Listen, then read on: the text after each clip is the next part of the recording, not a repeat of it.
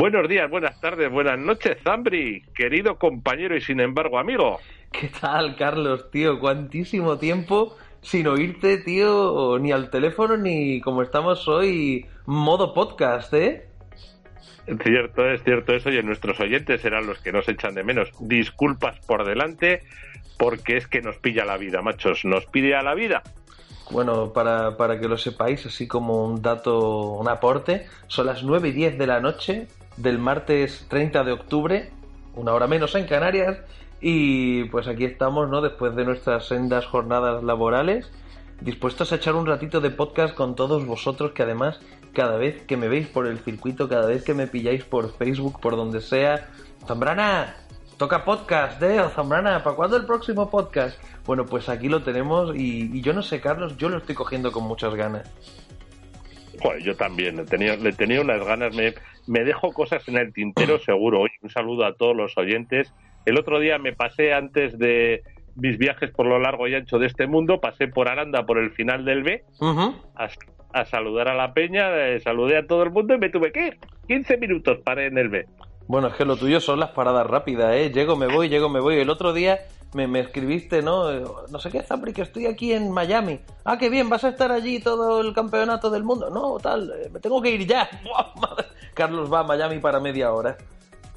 Bueno, bueno, fue para cuatro días, pero justo fue cuando bajaba a Madrid yo para tomar el avión desde Bilbao y paré en Aranda. Dije, mira, tengo 15 minutos, voy a parar en Aranda, saludito a organización, a pilotos del B, muy buen ambiente. Hacía un vientecillo, que es lo típico que puede hacer por Castilla, pero bueno, mm, bien, bien. Y luego a Miami, donde llegué, muy buen ambiente con todos los... Era el Mundial de 1.10 pista sedán 200 milímetros, gas. Ya que estamos a modo de introducción, Carlos, si me permites, vamos a adelantaros como ya os habréis imaginado por el título del podcast. Hoy vamos a hablar de mundiales, de muchos mundiales. Vamos a empezar por el que está tocando Carlos ahora mismo, que yo diría que es la noticia del momento, que es el Mundial de 1.10 Touring, como estaba comentando él, en el cual un piloto español ha hecho un papelón, pero no me quiero adelantar. Luego vamos a hablar del Mundial que se nos viene encima de 1.8 TT Gas en Australia, empieza en dos días, estamos todos muy atentos a los canguros y luego Carlos nos va a deleitar con una serie de fechas exclusivas para los campeonatos del mundo de la temporada que viene. Y para rematar todo esto, la guinda del pastel va a ser el previo a la última prueba del Campeonato de España que se celebra aquí en mi casa, en Alaurín de la Torre, y viene calentita, calentita. Carlos empieza a hablar de Miami. Cuéntanos. Bueno, oye, me das una envidia con la de Alaurín, con ese final de campeonato de España que me quedo visco, pero vamos. Lo voy a disfrutar, me, va a temblar la cámara, tío, como me pasa a mí cuando las carreras se ponen tensas, me tiembla a mí más la cámara que a los pilotos la emisora, tío. Oye, ¿sabes a quién le va a temblar la cámara? Estrenándola a mí en el Mundial de Perth, que me llevo una cámara nueva que me he pillado para empaquetar material exclusivo para InfoRC eh, a ver si podemos hacer un buen, una buena cobertura durante la semana con la diferencia horaria. Esto va a ser un chocho. No me preguntes ni a qué hora voy a estar ni dónde, porque bueno, sí, estaré en Perth, pero no me digas eh, qué hora va a ser. yo, estaré atento al WhatsApp, atento al email para intentar hacer todo lo posible. Como sabéis, en InfoRC pues nos resulta difícil seguir un evento al que yo no asisto personalmente eh, como reportero.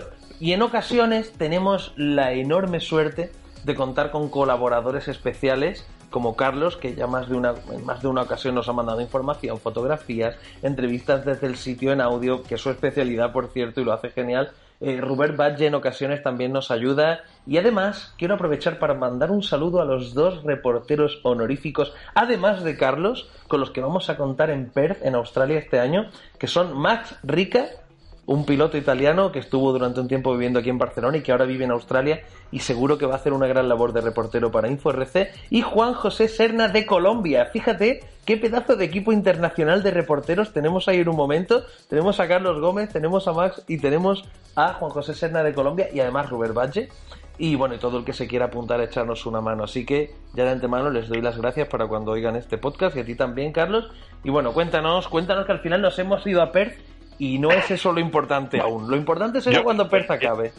me voy el sábado día 21 de octubre, me voy camino de que era cuando se corría el Nacional en Aranda y me voy camino de Miami eh, en un vuelo de Europa que me lleva muy bien, llego a Miami y allá que me encuentro a la gente practicando y pues saluditos con los compañeros mexicanos, con los compañeros chilenos, argentinos, los brasileños y Edu Escandón. Sí, señor. coño, sí, señor. por aquí. Corrígeme si me equivoco, ¿es el primer español que asiste a un mundial de pista? ¿Me ha parecido leer ese dato por ahí? No, estaríamos hablando, no es cierto, porque a mundiales de pista han ido a correr. Eh, Tal vez de esta modalidad de Turing. Yo recuerdo haber leído una frase de ese tipo. O igual la malinterpreté o igual no estaba bien expresada. Es el primer español que se mete en una final de un mundial de pista, eso seguro. Genial ahí sí, ahí sí que vamos seguros. Pero es que la carrera, la carrera era un pedazo de carrera. O sea, el equipo Infinity, lo que monta el amigo Kenji es una pasada. Como haga un coche de un 8TT, nos, nos va a volver locos. Tiene contratados, eh, pues a los casi de los 25 mejores pilotos del mundo, él tiene contratados a 15. Buah, casi nada. Casi nada. Tiene a Darío Balestri, a Peach, tiene a Lamberto Colari, tiene a todo el mundo, tiene a todo el mundo. Eh, eh, tiene a, Naoto Matsukura, tiene a... O sea, tiene de todos los países, no le importa. Y tiene un equipazo montado. Y le pone dinero porque como le sobra, tiene el dinero por castigo, pues le sobra. Vaya, y luego pobrecito, qué pena. Pobrecito.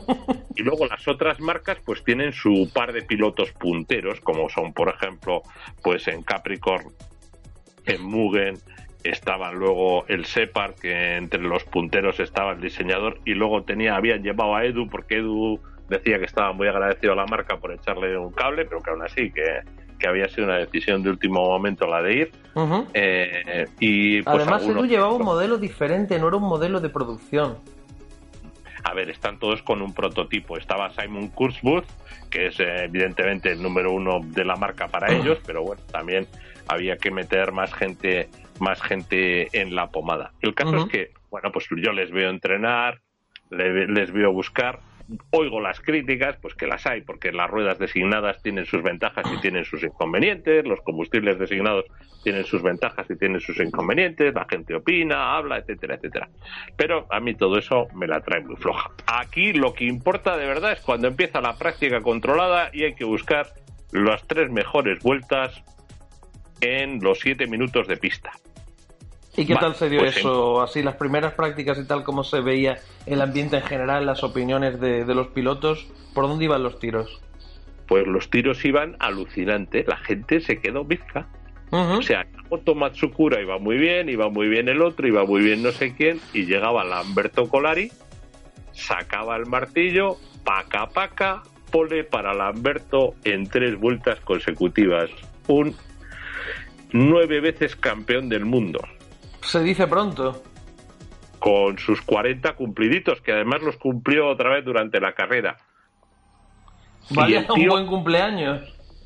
A tres vueltas consecutivas, el puto amo. O sea, eh, la gente pensaba que lo tenía, pero eran cuatro intentos, contaban los dos mejores. Y en el último, eh, hizo el primero y el último mejor que nadie y, en, y luego buscando el mejor resultado de los dos le, arrebató la pole de esos entrenos a Naoto Matsukura. Se hace la recolocación y Edu Escandón, que yo había hablado con él, y dice, ¿cómo lo ves? Y me dice, mira, no va mal el coche, estoy contentillo, no, eh, tal pero y, yo le vi que empezaba a ir un poquito para atrás y digo, cha, ¿qué pasa aquí? Porque al principio el primer, en el primer entreno firma un 11 y digo, coño, pero en el segundo se va un poco para atrás, en el tercero y le veo que va pues el 20, 21, 22, 23 y al final acaba el 20, el 24, una cosa así, para las recolocaciones, con lo cual va en la tercera mejor manga. Y hablo con Edu y me dice, nada, tranquilo, no te preocupes, porque en realidad he encontrado un setup del coche que me hace ir muy cómodo. Que no, no estoy corriendo riesgos, no estoy tomando riesgos, tengo un setup cómodo, sé que el coche no es el más rápido de la pista, pero sí que es un coche cómodo. Y digo, bueno, pues chaval, a ver, a ver qué pasa. Digo, coño, con el cómodo nos vamos a quedar en cuartos como Dios nos lo remedie. Pero bueno. Eh, y acaban las prácticas controladas, ya te digo, con esos resultados. y empieza la carrera de verdad. Y en la primera clasificatoria, que esto ya era el miércoles, miércoles tres clasificatorias, jueves otras tres clasificatorias. En la primera clasificatoria, Edu se casca un puesto 11 que, vamos, le digo, chapo, Edu, macho, que, que la has hecho. Y es cuando le hago la entrevista y le digo que si se conforma con el 10, perdón, ¿era un 10 o un 11? Ya no me acuerdo. Eh, en la entrevista dijiste 10, pero yo luego vi que era 11 en los tiempos. Entonces, bueno, 10-11 pues en cualquier caso es un gran resultado. Era bocata cardinal. Bocata cardinal. Y hablamos, hablamos ahí el Edu y yo y, me dice que, que, que, que, no se conforma, que aunque el 10 sea entrar en la final, que sí, que entrar en la final y luego que más para adelante. Y estoy viéndole en la segunda, cuando está en pista, y estoy junto al recoge coches de la salida del pitle. Y estoy charlando tranquilamente con el recoge coches, que es el británico Mark Green, y de repente sale un francés del pit y lo entra por detrás a Edu y le destroza, vamos, le, rompe el setup, le rompe el coche, le, le hace perder 4 o 5 segundos, más luego el coche ya no va. Y Madre al, mía. Y al poco el Edu se baja. Voy donde Masami, que era el árbitro principal, 11 veces campeón del mundo, y le digo, Masami, guapo, ¿no has visto la del Gabachoas? Y me dice, no, no la he visto. Y digo, bueno, pues eh", me dice, ¿quieres que la pite? Y digo, no. Si tú no la has visto, no me la pites. Hombre, es que claro, tampoco es plan de decir, oye, pita y que te piten. No, pero es que yo soy jefazo ahí, yo podía haberlo dicho. Usted perdone, señor jefazo, no era mi intención ofenderle. No, no, no, no. Masami, Masami me dice, ¿quieres que la pite? Y le digo, yo no estaba trabajando de árbitro. Claro, claro. te puedo decir que recoge coches, levanta la mano el Mark Green y hace con la mano abierta con el número 5, con los cinco dedos del gabacho que era el 5. Total, que luego el gabacho se pone a recoger coches y vemos que van chancletas y le digo a Sammy, luego me lo llamas y le dices... No es plan ese, ¿eh? Eso es, que de chancletas nada y que como vuelva a hacer una salida de boxes como la que ha hecho, se va para su casa ya. Y me dice, vale, eso le voy a decir. Ahí ya sí te pusiste serio, sí señor. No, es que ya, es, ya es que el tío pasa de todas las normas. O sea, cuando le ves que, que va de, pues eso, de chancletas, etcétera, etcétera, pues ya me parece que no está respetando a nadie. Porque cuando estás de recoge coches, pues tienes que ser rápido, tienes que ser seguro. Mateo, Mateo, como eran una, una, empresa de transportes que había antes de que tú nacieras, rápido y seguro. ¿Cómo has dicho Mateo Mateu?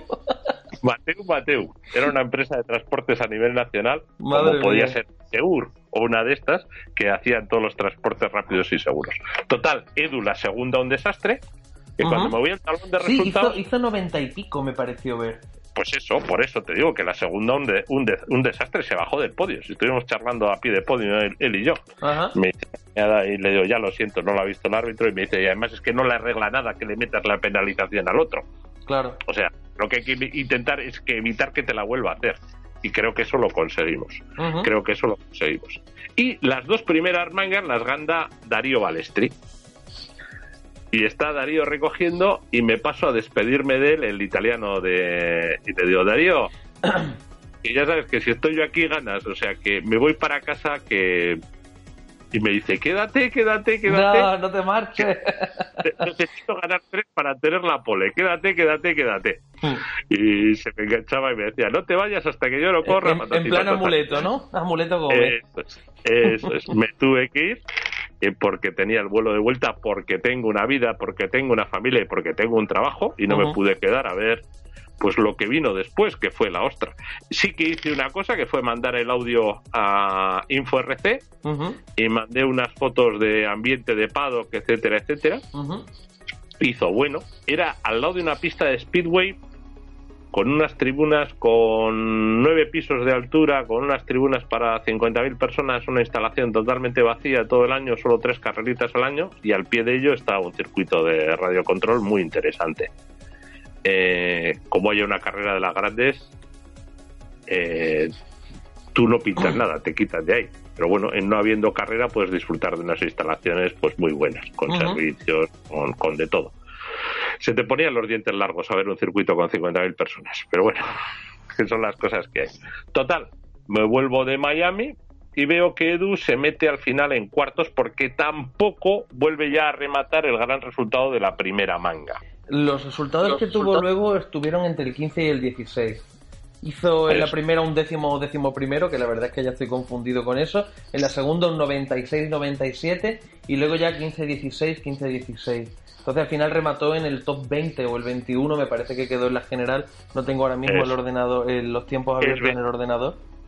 Quedaba con el número uno de cuartos. Con el número uno de cuartos. Ahí se jugaron una super pole, etcétera, etcétera. La pole al final fue para Darío Balestri. Pero no pudo salir en primera posición en los cuartos no pudo salir y pidió tiempo, ventaja que tienen en el Mundial, que en el Mundial se puede, puede pedir tiempo todos los finalistas del último día, del sábado. No solo en la semifinal.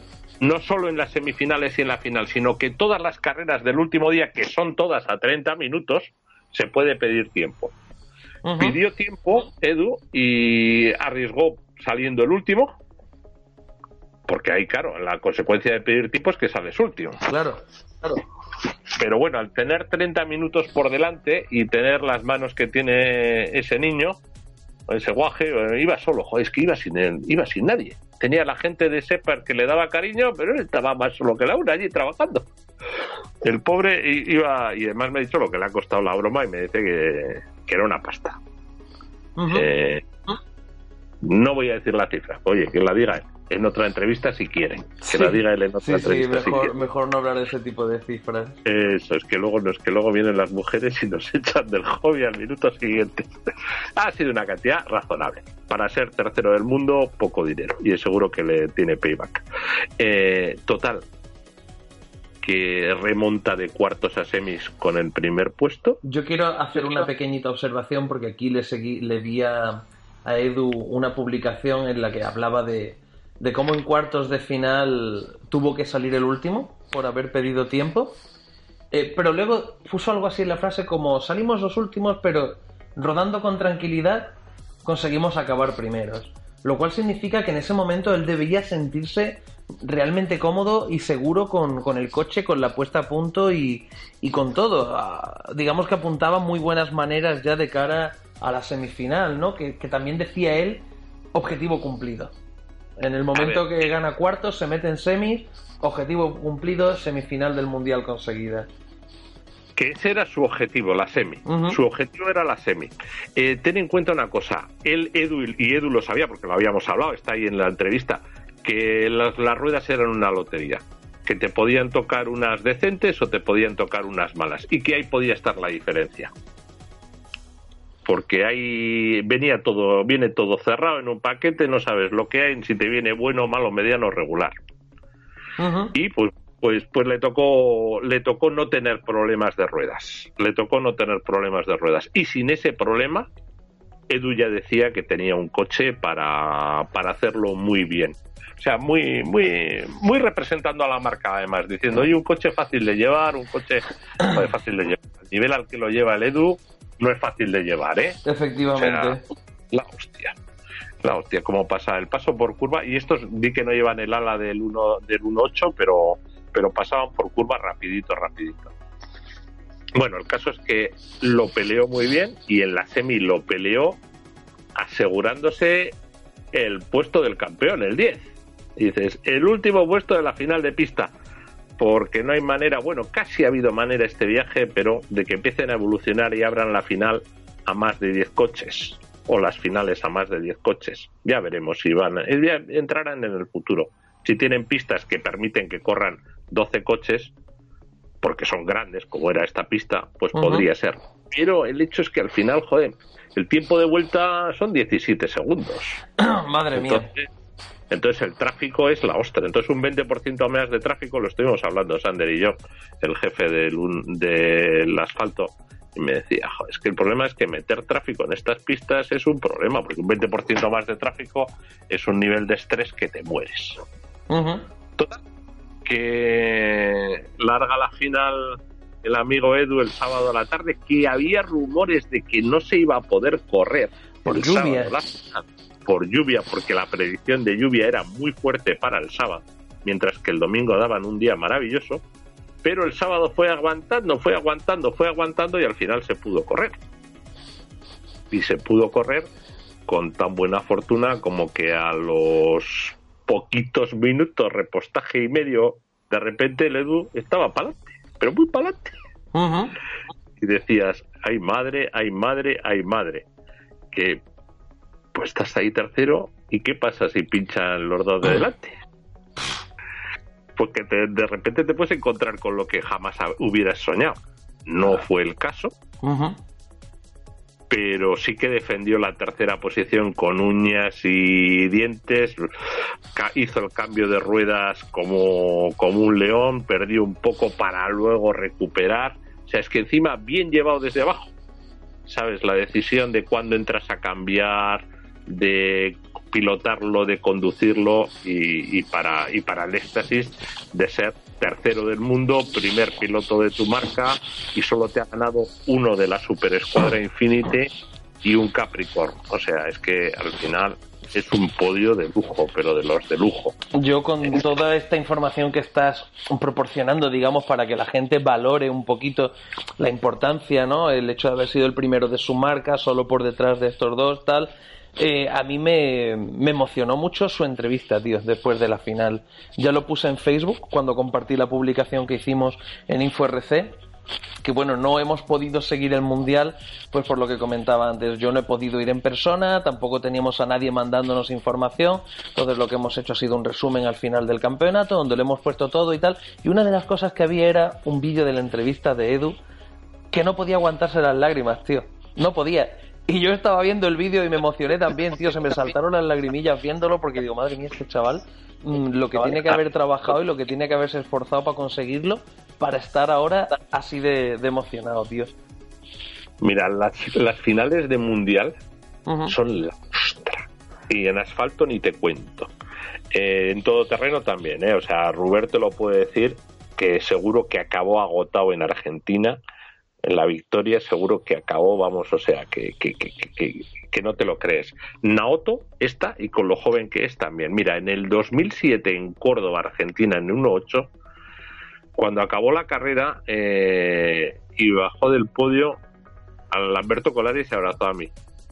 Se abrazó y se me caía en los brazos. Las piernas le fallaron totalmente. Te fallan las piernas, te falla todo. O sea, te derrumbas. Al final de la carrera es tanta la presión que has tenido que te derrumbas. Dices que no es físico este deporte. ¿eh? Yo te digo que, que al Edu, con lo joven que es, le temblaba hasta el alma en ese momento. No solo psicológica, sino el cuerpo. Y el Ruber, te lo dirá algún día también, estoy seguro que en Argentina, con lo joven que era, eh, que de eso han pasado seis años, eh, también. Y que es que es muy duro. Una final de mundial es muy dura. tienes la adrenalina del que gana, sí, pero en cuanto se te quita, te vas abajo, pero, pero porque físicamente es súper exigente. Súper, súper exigente. Total, carrerón del guaje. Eh, pena que no estuviéramos allí más, pero yo estoy seguro que los mexicanos y todos los hispanos que estuvieron allá estaban apoyando. Se puede decir, bueno, en el Off the Record, que en Miami se vive en, español, ¿eh?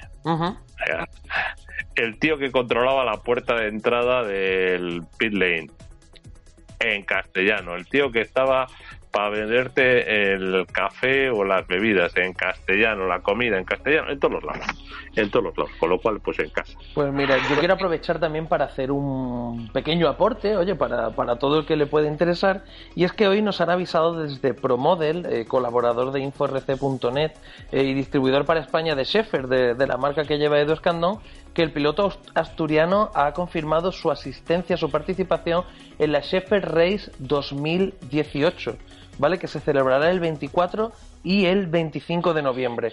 Así que estad atentos al Facebook de Sheffield Spain, a la página de ProModel, porque si queréis compartir paddock, pistas, si queréis felicitar a Edu, pues va a estar por allí el 24 y el 25 de noviembre, que no se os olvide, ¿vale? Jolín, si podéis estar con él, que no creo que bueno, si tío más franco y más sincero que este, pocos hay. Pocos hay en, el deporte. Buen, buen chaval, eh, oyente del podcast de InfoRC Canallas InfoRC. Ah, ¿eh? genial, todo un orgullo, sin duda. Que dice, a ver si grabáis más. Y digo, ya estamos, estamos en ello, estamos en ello. ¿Qué te crees que estaba Carlos, mientras hablamos. Dime, dime, perdona, termina, termina. No, que dice, a ver si le, a ver si grabáis más y le digo, pues eso, vengo y le saco la grabadora.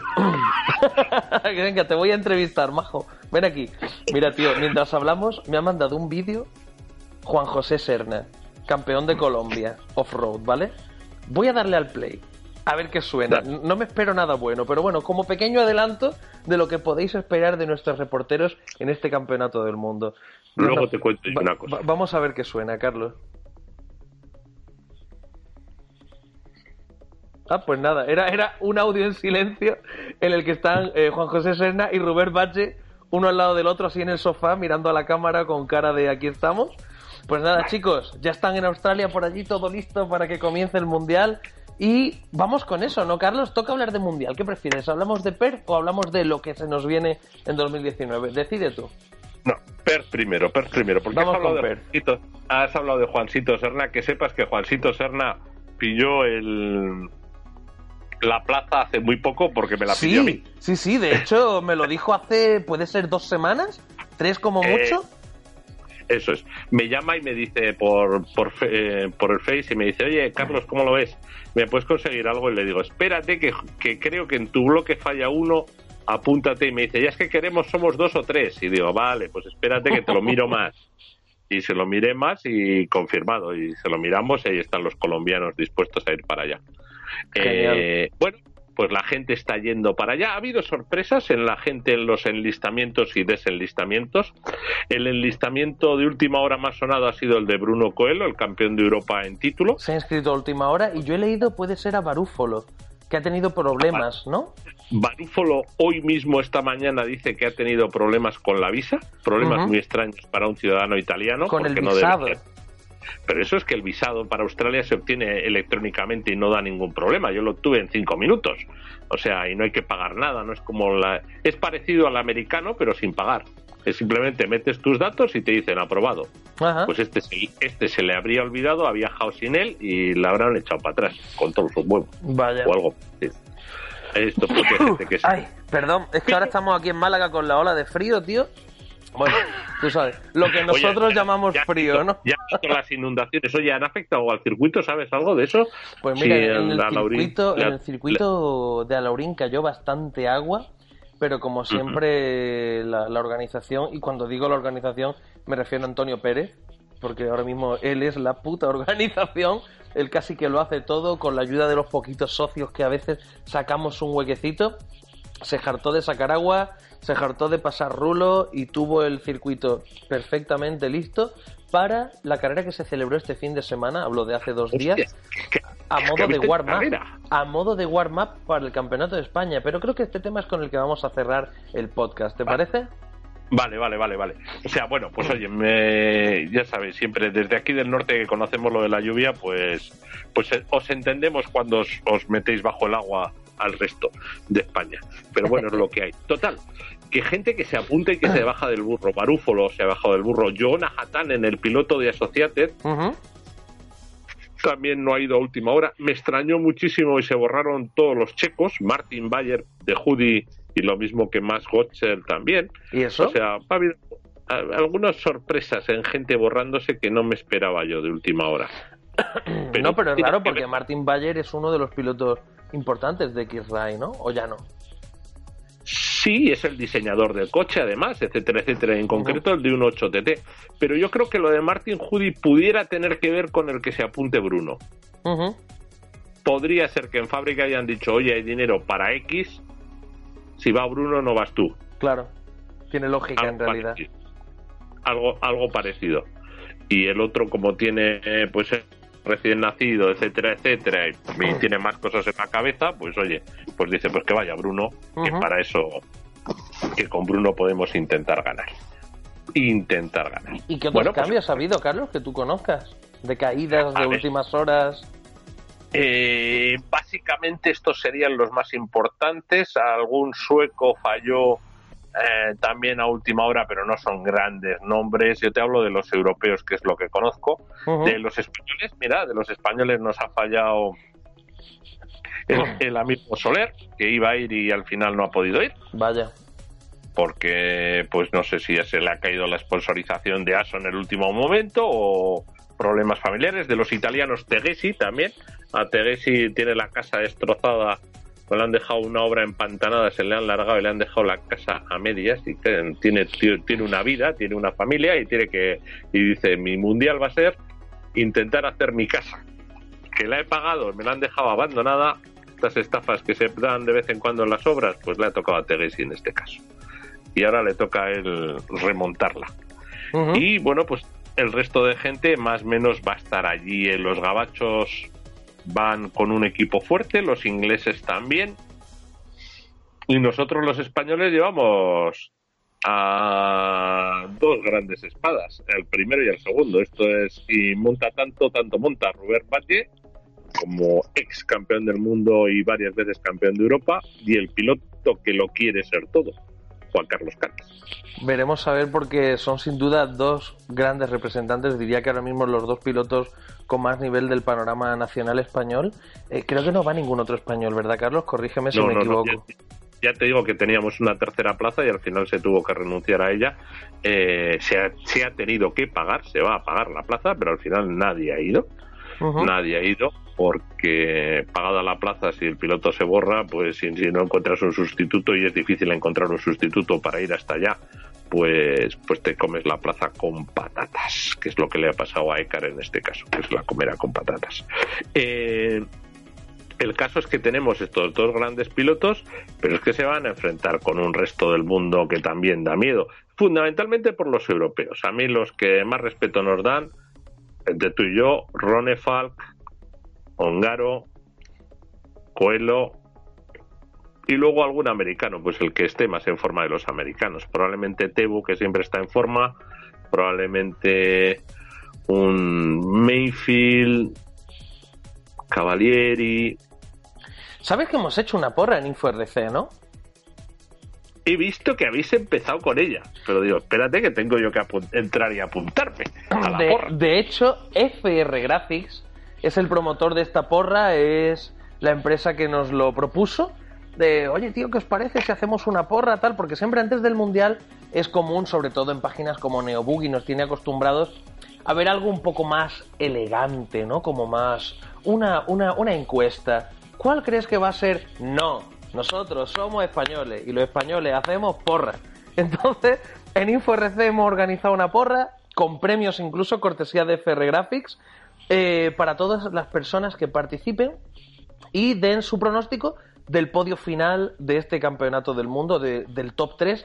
Tienen que acertarlo en orden y todas las personas que acierten, pues, eh, bueno, todas las personas, no sé cuántos acertarán. Hay cinco pliegos de pegatinas para los ganadores. Si aciertan más de 5, se tendrán que sortear entre ellos. Si no acierta nadie, se sorteará entre todos los participantes. En fin, tenéis toda la información sobre esto que os estoy contando en inforc.net. Os metéis y ahí veréis una noticia que pone Porra FR Graphics. Pues Porra FR Graphics tenéis hasta el comienzo de las mangas clasificatorias. Una vez empiecen las mangas, ya no vale vuestro pronóstico porque ya se podrá ir viendo un poquito más por dónde van los pilotos. Pero bueno, aún podéis usar las tandas de entrenamientos para haceros una idea de, del ritmo de los pilotos y de cómo se les puede dar la semana de mundial.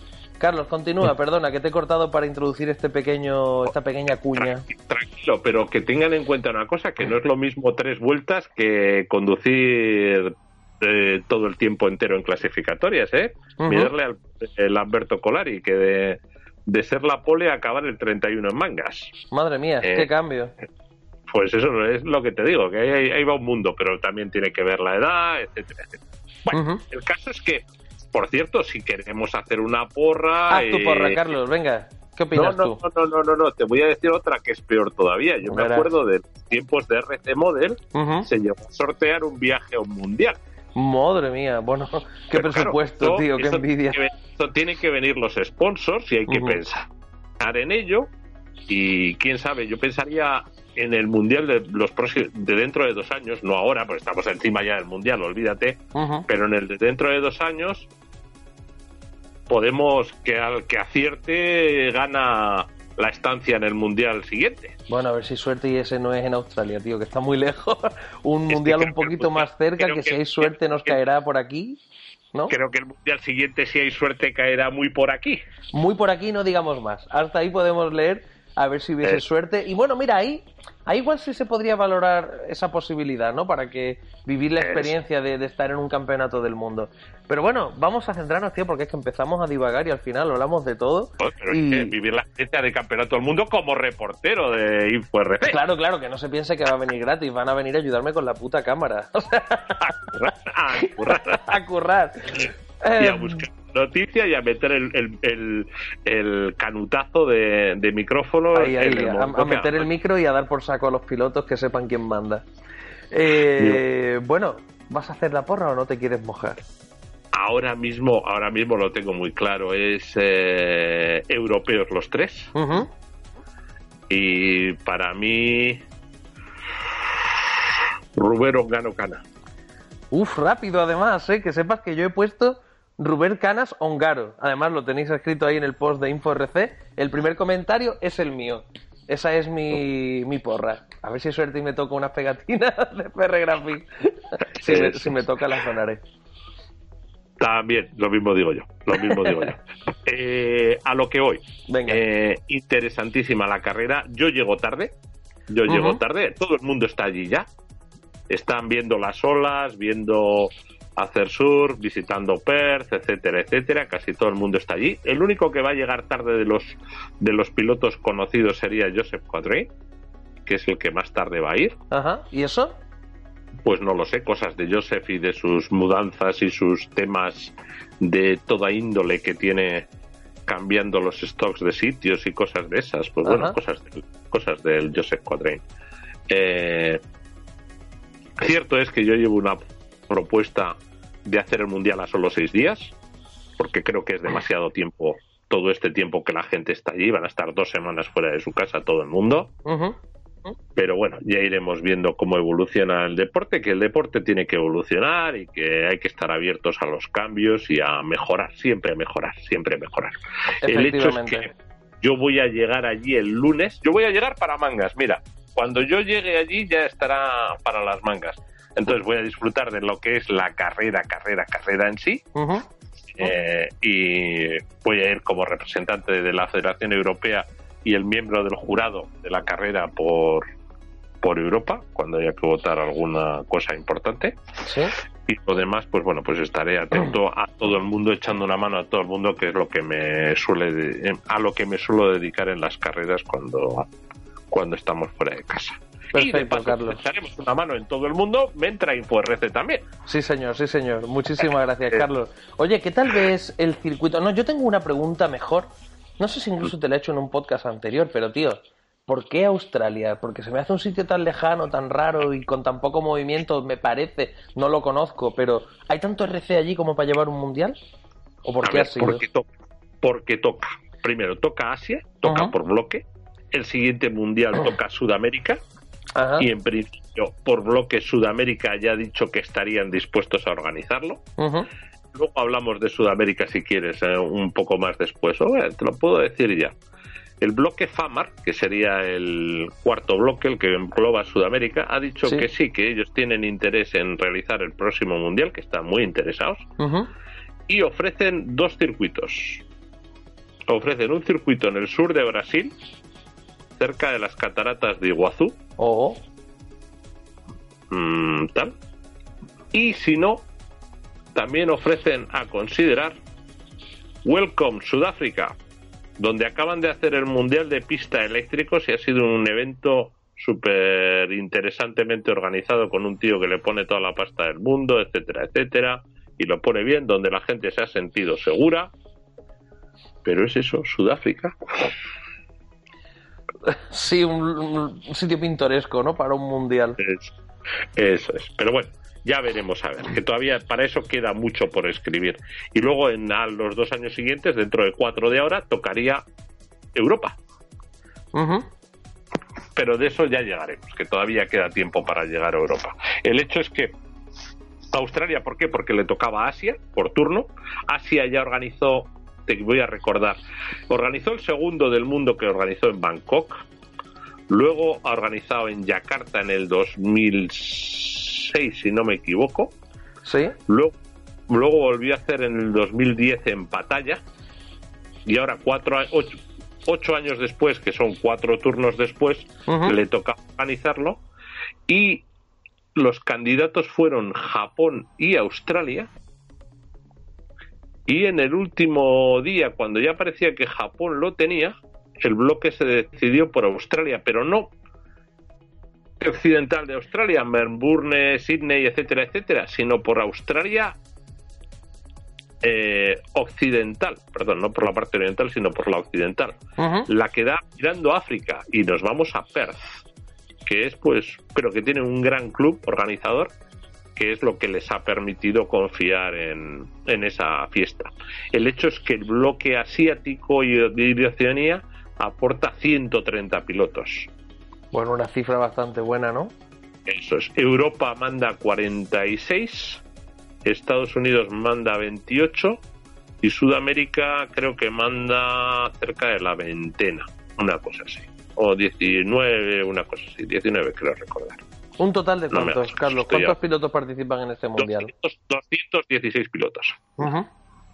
216 pilotos van a estar allí compitiendo durante la semana de competición. Empieza el lunes con los entrenos controlados para luego martes, miércoles, jueves mangas clasificatorias, dos mangas por día, viernes finales bajas y el sábado las finales altas. Bueno, ahí tenéis un poquito el, calendario al que ya sabéis que tendréis que estar atentos en InfoRC. Iremos informando con lo que nos vaya llegando desde allí y también publicaremos cuando todo esto comience una noticia en la cual tendréis detallados todos los horarios, ¿vale? Que luego me llegan 50 o 60 mensajes privados. Oye, Miguel, ¿qué horario? No, inforc.net. Antes de preguntármelo por privado, echarle un ojo a inforc.net, que siempre, siempre, siempre. Si lo sé yo, si es un conocimiento que está en mi poder, lo vais a tener en inforc.net, mucho más cómodo y mucho más accesible. Vale, eso es importante, eso es. Vale, eh, Carlos, el circuito, ¿cómo lo ves? ¿Parece pequeño? ¿Puede ser pequeño? No. Eh, es un circuito de cuarenta y tantos, no te preocupes, es un circuito de cuarenta y tantos segundos. Eh, es un circuito que lo han hecho totalmente nuevo para, para el Mundial. Esto es, hemos visto, están las imágenes del en Facebook si lo buscáis. Probablemente InfoRC lo tenga colgado también. Eh, o el link a donde a donde correspondía. Y aclárate, aclárate la garganta, Carlos, aclárate, que te ha dado. te estoy escuchando ahí, tío, que no puedes hablar. Tú aclárate tranquilo, no pasa nada. Tenéis unas fotografías pues del circuito. Hoy hemos puesto una en InfoRC, fotografía con dron, hecha por David Ronefalk. Y la verdad es que se ve súper chulo el trazado, pero parecía pequeñito. ¿Has linkeado el vídeo del making of el, en pocos días, el de 30 segundos hacer las, la semana de montaje? Porque ese es un vídeo muy interesante. Pues no lo he visto, Carlos, pero si me lo mandas ahora lo pongo para mañana. Luego te lo paso, porque es un como es el, resumido de, una semana de preparación de circuito. En 30 segundos. Desde, cero, sí, desde cero hasta todo hecho. Ah, qué guay. además el tipo de vídeo que la gente presta atención. Dices, como dure tres minutos, pues la mitad de la gente dice, eh, esto es muy largo. Claro, pero 30 segundos los tienes a todos ahí pendientes, pendientes. eso es, ni más ni menos. Total, que los del club están poniendo muchas ganas, eh, mucho dinero. Eh, porque no es fácil, no es barato poner hacer un mundial, ¿eh? no es barato y hay que ponerle mucha carne en el asador. Tal es así, pues que pues que esta gente acabará cansada de él y, habrá que pensar en el siguiente nivel, que será, pues oye, la siguiente carrera cuando llegue. Claro. Eh, eh, veremos a ver, vamos con toda la ilusión del mundo. Yo como chairman de Europa, si gana un europeo estará, estaré contento. Si gana un europeo del sur estaré más contento. Sí. Y si, y si gana un español, aún más iba a decir ibérico, pero iba a decir ibérico, pero me conformo con español. Con que sea español eh, ya nos vale. Eso es, eso es, ni más ni menos, ni menos ni más. No sé, Carlos, pues, si... ¿cómo lo ves? Para comentar algo más de este mundial, ¿alguna curiosidad, algún dato así interesante que... tengas por ahí escondido? Es que es muy parlar por eh, hablar sin... Es que ahí sí que es una lotería. Hablar ahora mismo antes de que arranque la fiesta. Eh, sí, ahora mm. mismo es pronto. Y además, como siempre decimos, eh, hay muchos pilotos con opciones a, poder hacer un, un, buen resultado. Al final tenemos 10, 12 pilotos tal vez que están con opciones a la final y de esos 10 o 12, no sé, otros tantos con opciones al podio. Al final todo dependerá de cómo se les dé, cómo se adapten. El terreno es algo peculiar, ¿no? Es un terreno arcilloso que he visto que los pilotos han estado buscando circuitos que les pudieran servir para probar. que estuvo buscando por su zona, Rubert Badge en España incluso puso una publicación en Facebook, oye, ¿alguien conoce circuitos de arcilla roja, tal? Es un terreno especial, ¿verdad? Sí, los hemos tenido, eh, los hay, pero no va a ser necesariamente esa misma arcilla roja la que hay allí, porque la tienen trabajada, es, pues es desierto australiano, que, que aquí no se parece en nada aquí no se parece a lo que tenemos por aquí, no soñemos, no soñemos. Sé que tienen encima un horario de, riego que va a influir mucho en la carrera. Sí, bueno, es verdad porque dijeron que iban a regar y los vídeos que se han visto, por ejemplo, David Ronefalk eh, entrenando en el circuito, circuito empapado, el coche embarrado como una croqueta y el tío decía que se estaba preparando para el Mundial. Es que es eso, es que te puede tocar o circuito croqueta o circuito menos croqueta, dependiendo de los programas de, de, regado de la pista. Entonces, pues es un poquitín lotería. Por eso, por eso es por lo que te digo que no me quiero mojar demasiado, porque este tema del regado va a dar para sentarse y hablar largo y tendido. Largo y tendido. Yo en el tema del riego ya te digo, o riegas para todos o no riegas, o riegas para ninguno, pero no puede ser que unos tengan la pista en unas condiciones y otros en unas condiciones totalmente diferentes. Pero vamos, es mi impresión, ¿eh? Es mi impresión. Sí, sí, es que si riego para todos, me voy de horario. Y digo, pues aprovecha las horas de día que tienes, que tienes muchas horas de día, y los pilotos están ahí para correr una manga a la mañana y una manga a la tarde. Con este formato no tienes que tener ningún problema para poder regar en cada manga. Un minuto nada más. Y tampoco quiero que encharques el circuito, cabrón, con perdón, del juramento. soltando, estamos soltando este viaje demasiados juramentos de podcast. Por eso, ¿sabes por qué? Porque somos amigos de los que nos escuchan y no nos importa que nos oigan jurar Yo, ¿Sabes, tío, que en el Nacional de Valladolid, en ATV, me comentó alguien, me dice, tío, me gustan mucho tus vídeos, tal pero creo que dices demasiados tacos. Y, mi respuesta fue, lo siento, pero no sé hablar de otra forma. O sea, es verdad, yo le hablo así a mi santa madre. Yo soy incapaz de hablar más de un minuto sin decir puta, coño, mierda o joder. O sea, soy totalmente incapaz. Entonces, pero. No somos para que papá nos vaya oyendo en el coche con los niños al lado. Ese es el tema, claro que me comentaba que tienen algunos críos en el club, que a veces están viendo los vídeos y, suelto algún improperio. Y desafortunadamente cuando uno hace este, este contenido tiene que orientarlo al público medio y, nos encanta que haya críos y nos encanta que empiecen y que crezcan y tal, pero el público medio aquí seguramente habla peor que yo, utiliza más improperios y más tacos que yo. Entonces, bueno, yo pues- de verdad que intento contenerme, hago lo posible, pero me cuesta mucho, me cago en la puta.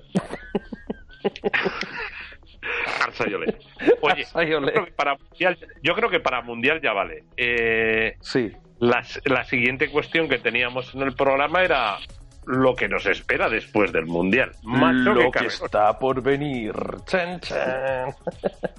A ver, eh, hablamos del Nacional, ¿no? Eso es. Bueno, pues eh, este año está la cosa muy, muy, muy apretada y, se va a decidir además en un circuito en el que uno de los dos pilotos con opciones al título viene con una clara ventaja sobre el otro. Corremos en casa de canas. Lo que pasa es que el Ruber le vale con... no necesita ganar. A Ruber le vale con quedar entre los siete primeros. Eso es. O sea, si Canas ganase, si Canas hiciera un primero, para llevarse el campeonato, Rubert debería quedar del 8 para abajo, inclusive el 8. O sea, si queda el 1, 2, 3, 4, 5, 6 o el 7, tiene el campeonato. Eh, y un campeonato que, bueno, que parece que empezó dominando, pero que, bueno, al final Canas ha empezado a, a remontar también poco a poco y a empezar a sacar puntos después de empezar un poquito flojo el año. A ver, yo lo que veo es que la situación de Ruber eh, va a ser la situación de Hamilton en México. Esto es, me vale con quedar entre en una posición y no va a necesitar eh, matarse a, ganar la carrera, no lo va a necesitar, va a correr porque él es un gran piloto, va a correr, pero probablemente pues se conforme con un segundo o tercero rodando tranquilo en esas posiciones. Tranquilo. Ya sabemos que en el hobby y hasta que no cae la bandera a cuadros, hasta el rabo todo es toro. Y efectivamente, efectivamente. Lo que sí me dice a mí este campeonato, independientemente de que Ruber lo pueda ganar, eh, eh, porque con, con, asegurar una posición le vale, es que lo del año que viene va a ser apasionante. Porque el año que viene lo de estos dos gallos va a ser ya que, que no caben en el corral. Totalmente, vaya es que, que, no caben en el corral. O sea, es que solo ir a ver la carrera de estos dos. O sea, les hacemos una carrera para ellos y luego una para el resto. Bueno, la, la verdad es que es cierto que están un puntito, no, un puntito no, hablemos con claridad, están un punto por encima del resto de pilotos top nacionales, ¿vale? Pero el nivel que hay en España no lo hay en otros países. Incluso, quiero decir, si obviamos a Robert Badge y obviamos a Juan Carlos Canas, todo lo que viene detrás es de lo mejorcito de Europa. Que sí, el problema tenemos un nacional que es una barbaridad. El problema es que tenemos a estos dos bichos ahí acaparando la atención, pero no podemos olvidarnos del resto de pilotazos que tenemos justo detrás. Ninguno ha tenido. El problema de los otros es que les falta la constancia que tienen estos dos, que estos dos están ahí machaconamente. Claro, es que al final también, si lo piensas, estos dos, pues casi podríamos decir, bueno, casi no. Rubert se dedica a esto.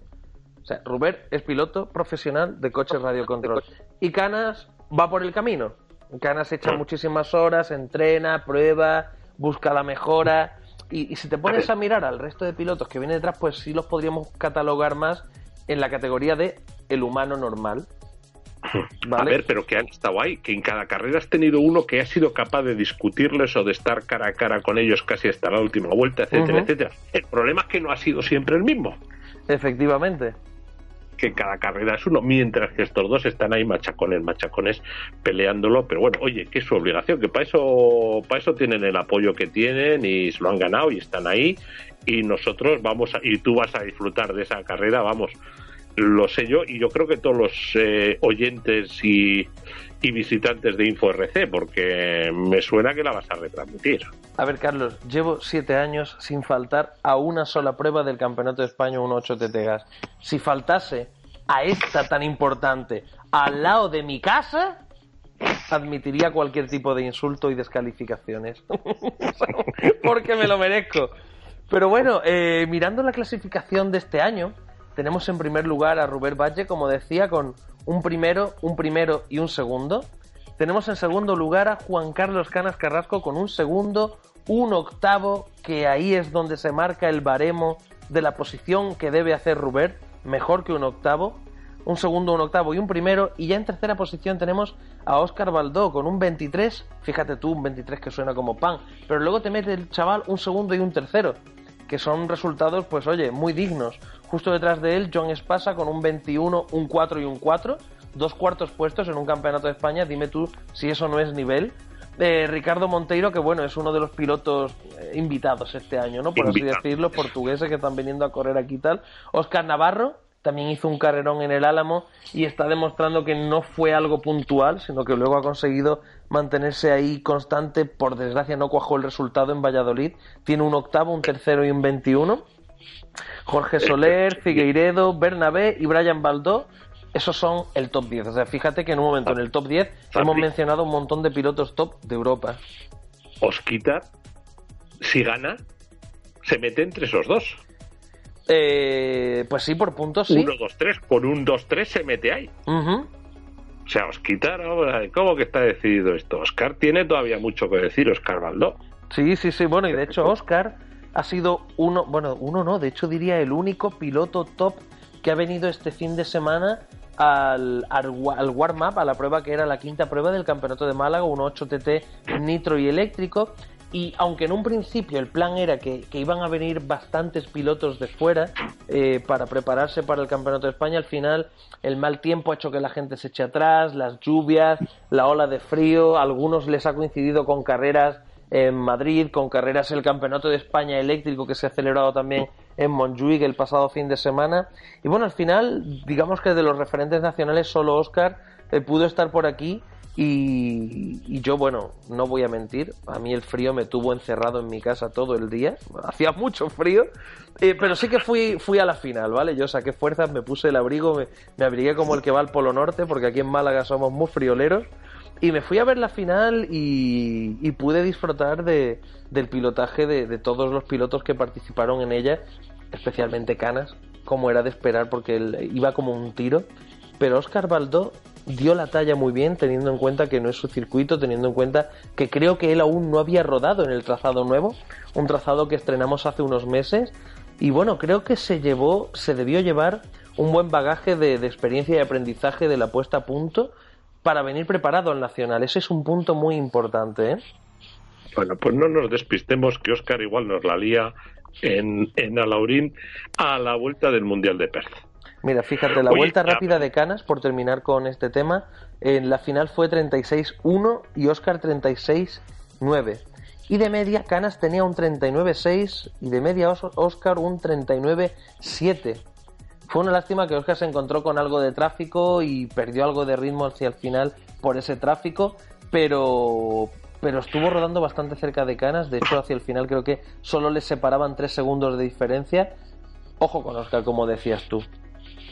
Bueno, pues hablando de, de ritmos y etcétera, etcétera, ya para cerrar el podcast lo que nos queda es, es que llevamos 40, 49, 50, 55 minutos de podcast, Carlos. Es que nos hemos cogido con ganas, tío.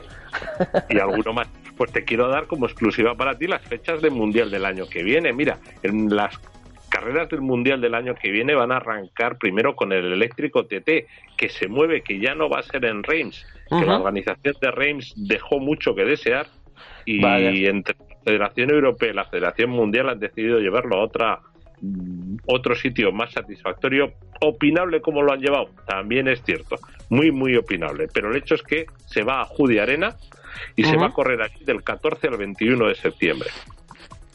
Eso va a ser el eléctrico TT 4x2 y 4x4. Ya no es ahora es Judy Arena. Eso es, en Trentin, Eslovaquia. Luego, Después de eso, una semanita después, a la puerta de casa, vamos en el patio de atrás de Zamora, gran escala del 28 de septiembre al 6 de octubre en Villarreal, Portugal, en el norte de Portugal. La gran escala. Anuncio. En principio solo en categoría Touring, porque se espera que la categoría Touring tenga los 150 inscritos. Se ha logrado llevar esta carrera hacia el final de septiembre en previsión de que si se hubiera puesto en agosto hubieran destrozado la gente motores todos los del mundo y alguno más. por el calor, ¿no? Exactamente, al final de septiembre el, clima será más llevadero. Ya después de esto, y esto para nuestro amigo Javier García, si es que los que está escuchando, del 24 de octubre al 3 de noviembre, en Fontana, en California, 1.8 pista, en otra pista de Speedway como esta de Miami, el 1.8 pista gas, la categoría superestrella del asfalto, de Nitro, eh, en la que, pues, pues desde ya te digo que seguro que Javier García estará allí y no sé si algún piloto español también seguro. Fontana, California. Y el año terminará del 1 al 9 de diciembre con el, primer mundial de GT de la historia. Porque hasta ahora lo que ha habido han sido Copas del Mundo. Y el primer mundial de 1.8 GT se celebrará en Florida estando aún por decidir si sería entre Homestead, Miami o Kissimmee si logran abrir la pista y presentan un proyecto bueno. En Kissimmee el problema que ha habido es que la pista era una concesión del club de golf y el club de golf ha perdido la concesión. Con lo cual el concesionario del concedido pues no puede conceder nada, entonces está un poquitín ahí en un limbo legal. Pero bueno, sería en Florida en cualquier caso, ya fuera en Miami o en Orlando, ya se iría viendo. Con lo cual ese es el calendario que queda para el 2019 en el que a nivel europeo recordemos que vamos a tener silla el Euro B. efectivamente. Eso es, el Euro A será en Chile en Italia y el, la más 40 en Alemania en Landshut y el eléctrico TT Chilosa si viene a España. Y se queda ahí la cosa. ahí, es nada. Ahí es nada porque hasta el sábado a la tarde no vamos a saber nada. Y entonces ya está editado este podcast, ¿verdad, Eh, compañero? No, no, este podcast mm, me parece que dije la hora al empezar, son las diez y cuarto de la noche del martes, creo que ahora en cuanto termine lo voy a editar para sacarlo mañana, porque es que si no lo sacamos antes de que empiece el mundial, casi no tiene sentido, tío. Bueno, hay que confiar en nuestro compañero también para el feed y el no feed de los datos, con lo cual. Eh, Ah, es verdad, día- cierto, cierto. Antes del día uno está colgado. Antes del día uno está colgado. Venga. Hago yo para que esté colgado. Venga, yo te Vale. mando la edición entre esta noche y mañana y que lo suban para tenerlo el día uno listo. Genial. Exactamente. Perfecto. ¿Vale? Pues Carlos, eh, hasta aquí hemos llegado, ¿no, Ok. tío? 58, Exacto. 59 minutos de podcast, madre mía, qué ida de pelota. Yo quería terminar temprano para haber cenado un poquito más temprano, jugar un no rato al Fornite, tampoco, me cago en la leche, tío. Ya, pero tú, aquí, tú ahora no tienes que jugar al Fornite, yo tengo que cumplir, tío. Sí, pero tú vas a cumplir con, con Juancito y con Rubén, ¿no te jodes? No, porque no O sea, pueden jugar, están allí en Australia sin PlayStation y sin nada, tío. Que fíjate tú Ah, que a Serna, a Serna, Juan José Serna de Colombia, lo conozco por el Fornite. Pues es un tío, es un tío de puta madre. Sí, sí, lo, sé, digo. lo sé, si nos llevamos genial, pero a nosotros nos han presentado en Fornite, tío, no, no en un circuito. Pues Historias en directo, curiosas. es- eh, en directo es un tío para partir de la caja con él. Sí, bueno, me río Lo mucho con él, la verdad. son siempre buena gente y todo el mundo buena gente aquí. Los peores tú y yo. Somos basura humana, Carlos. Pero aquí estamos, currándonoslo. pues nada, También tío, que oye, me ha alegrado mucho de oírte y, y siempre es un placer recibir toda esa información que nos ofreces en primicia para InfoRC y para todos nuestros oyentes. Y seguro que grabamos otro antes de final de año con la vuelta del Mundial más la vuelta al Nacional. Pero ¿cómo que a final de año, cabrón? En dos semanas estamos grabando otra vez. ¿Tú te crees que voy a pasar yo otros cuantos meses sin grabar un podcast? ¿Qué va, qué va? El próximo lo hacemos rapidito. El próximo, Ah. cuando acabe Perth. Venga, así en un par de semanitas. Mm, dame, déjame llegar a casa. Es verdad, tío, que tú estás allí, si es que se me va la cabeza. Venga, va, pues cuando Carlos vuelva de Perth hacemos otro podcast, ¿vale? ¿Sabes lo que cuesta una llamada de teléfono allí? Eh, pues, 2.50 el establecimiento de llamada, 2.50 cada minuto. me cago en la leche. Usa wifi, Carlos, usa, usa wifi. Venga, Carlos, muchas gracias, Venga, buen viaje, tío. Un abrazo. Hasta luego. Chao.